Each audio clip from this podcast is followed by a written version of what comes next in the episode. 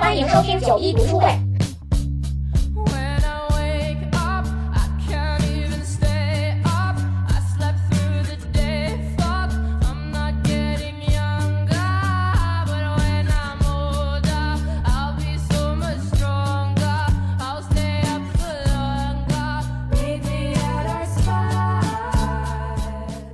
大家好，我是三脚猫。本期九一六猫 Readers 读书短节目，我来推荐一本沈从文先生的《花花朵朵，坛坛罐罐》。提到沈从文先生，大家一定都不陌生。一九二四年，他开始在《晨报》上发表作品，从此进入了文坛。一九四三年，他的小说《边城》获得了巨大成功。奠定了他在中国文学史上的地位。边城是我们这一代人在高中语文课本里学习过的。故事中，川湘边界的边城小镇，湘西地区的风土人情，少女翠翠的善良纯净，爷爷的淳朴厚道，朴实的民风和美好的人性，都给我们留下了深刻的印象。而我们很多人可能不知道的是。沈从文先生在写了四十几本小说和散文后，转行去做了文物研究工作，和坛坛罐罐、绸子缎子打了四十多年的交道。汪曾祺先生在《沈从文转业之谜》这一篇中写道：“沈先生忽然改了行，他的一生分成了两节。一九四九年以前，他是作家。”写了四十几本小说和散文。一九四九年以后，他变成了一个文物研究专家，写了一些关于文物的书。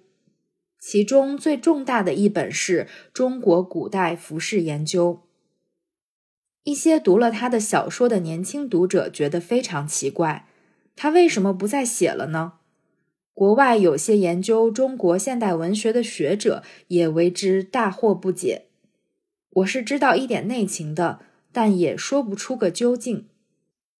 沈先生的改行并不是没有准备、没有条件的。据沈虎厨说，他对文物的兴趣比对文学的兴趣产生的更早一些。他十八岁时曾在一个统领官身边做书记，这位统领官收藏了百来轴自宋至明清的旧画。几十件铜器及古瓷，还有十来箱书籍，一大批碑帖，这些东西都由沈先生登记管理。由于应用，沈先生学会了许多知识。无事可做时，就把那些古画一轴一轴的取出，挂到壁间，独自欣赏。我从这方面对于这个民族，在一段长长的年份中，用一片颜色、一把线。一块青铜或一堆泥土，以及一组文字，加上自己生命做成的种种艺术，皆得了一个初步普遍的认识。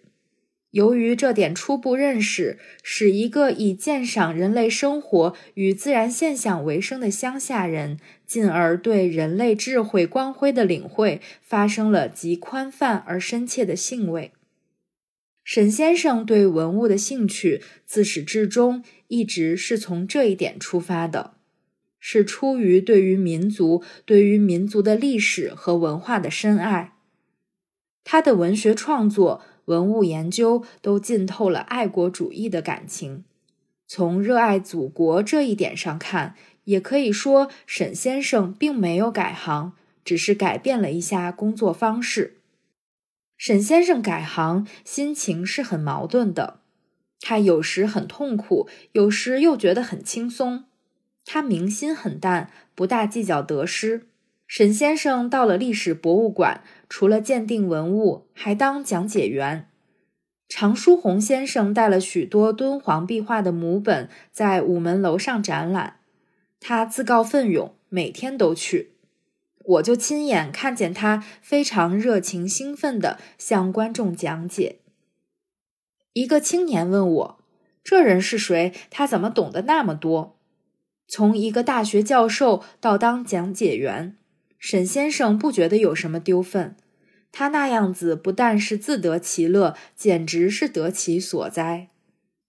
从写小说到改制文物，而且搞出丰硕的成果，失之东隅，收之桑榆。就沈先生个人来说，无所谓得失；就国家来说，失去一个作家，得到一个杰出的文物研究专家，也许是划得来的。从这一段汪曾祺先生对沈从文先生改行的评价来看，沈从文先生对文物研究的专注和投入，并不比从事文学创作时少，甚至可以说。沈从文先生对文物的鉴赏力和他所积淀的艺术观，与他的文学功底是一样的，同样都是大师级别的。花花朵朵、坛坛罐罐这一部作品就是最好的反映了。沈从文先生说，在过去当前研究中，始终近于一种空白点的事事物物，我都有机会十万八万的过眼经手。弄明白它的时代特征和在发展中相互影响的联系，特别是坛坛罐罐、花花朵朵，为正统专家学人始终不屑过问的，我却完全像个旧北京收拾破衣烂衫的老乞婆，看得十分认真，学下去，且尽个人能力所及加以收集。这本书就收录了他鉴赏文物的心得和艺术感悟。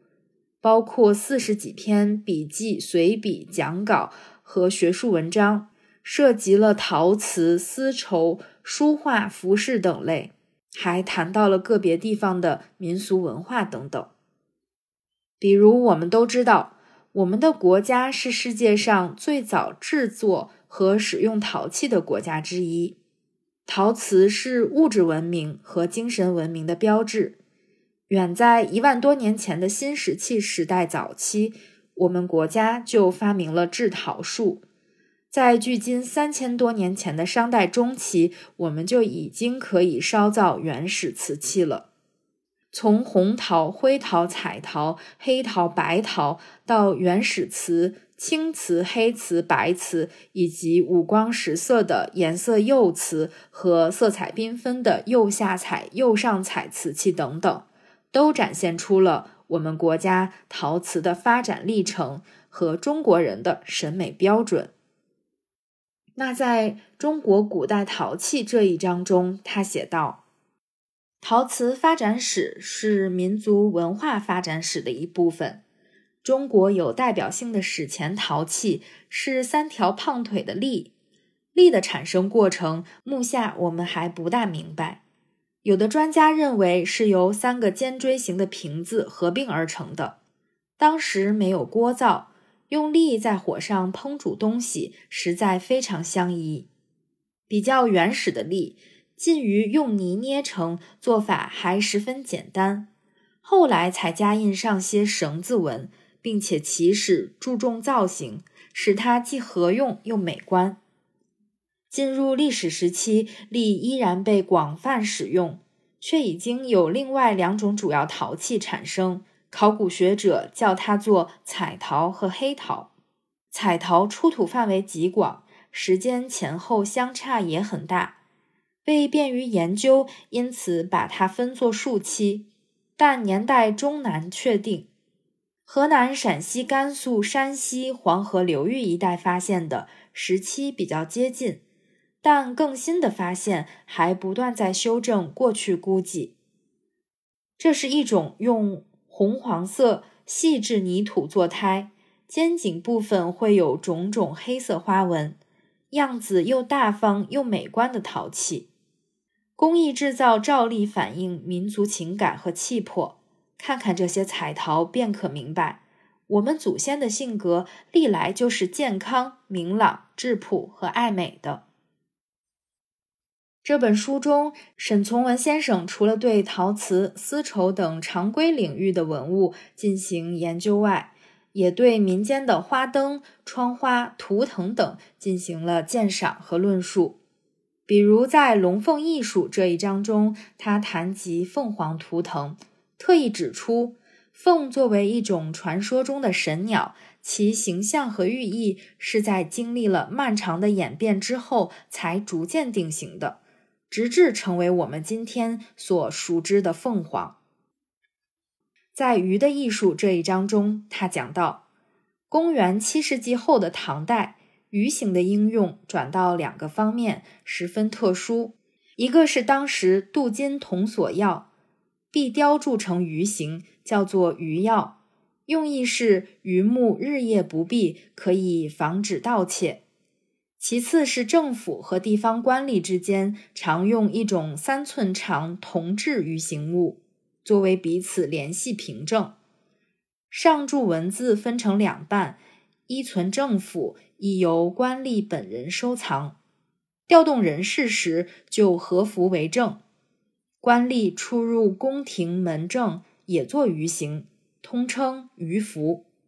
中等以上官吏多腰佩鱼带，这种鱼带项例由政府赏赐，得到的算是一种荣宠。通称紫金鱼带。汉代以来，风俗相传，黄河中部有大悬瀑，名叫龙门，鱼类能跳跃上去的就可变龙，所以当时人能见得名流理应的，以为是登龙门。唐代考试多由达官贵族操纵，人民获中机会并不多，因此人民也借用它来做比喻。考试及格的和鱼上升龙门一样，鲤鱼跳龙门，于是成为一般幸运象征和追求幸福的形容，因此成为一般艺术主题。民间刺绣也起始用它做主题。近几年，我们的文博产业也在不断的发展，逛博物馆、逛古寺庙、看古建，成为了年轻人的一大爱好。沈从文先生在我为什么始终离不开历史博物馆这一篇中，也给出了他的答案。我估计到我的能力和社会需要，若同样用五六年时间来继续对文物做综合研究，许多空白点一定时期都渴望突破或取得较大进展。我再辛苦寂寞，也觉得十分平常。而且认为自然应当十分合理了，因此我就一直在午门楼上转了十年，学了十年。许多旧日同行、学校同事都认为是不可解的。我在前面随手举的几个例子，旨在说明我始终留在博物馆不动的原因，不是为了名利权位，搞的研究不是个人兴趣。而是要解决一系列所谓重要文物时代真伪问题，不是想做专家权威，而是要用土办法打破在文物界中或历史上的一切专家权威，破除对他们千年来造成的积习迷信，贡献出点点绵薄之力。沈从文先生非常认真地对待在博物馆的工作。并不会因为枯燥单一的工作内容而放弃。我们作为读者，不仅可以把这本花花朵朵、坛坛罐罐作为了解我们国家丰富多彩的艺术历史的入门书，也可以从中寻觅沈从文先生离开文学圈后的沉浮与心境。好了，那本期的 Read This 就到这里了。如果大家也喜欢艺术史类的入门书，我也会在以后的节目中向大家更多的推荐。下周一呢，我们将更新新一期的抵达，在夜幕降临时抵达。我和九一会用声音带领大家逛一逛初秋傍晚的西寺，一起期待一下吧。也非常欢迎大家在评论区给我们留言。如果你有喜欢的书的话，可以在评论区告诉我们。如果你喜欢九一六猫，可以在小宇宙、喜马拉雅、苹果 Podcast 和网易云音乐订阅。那我们下期见。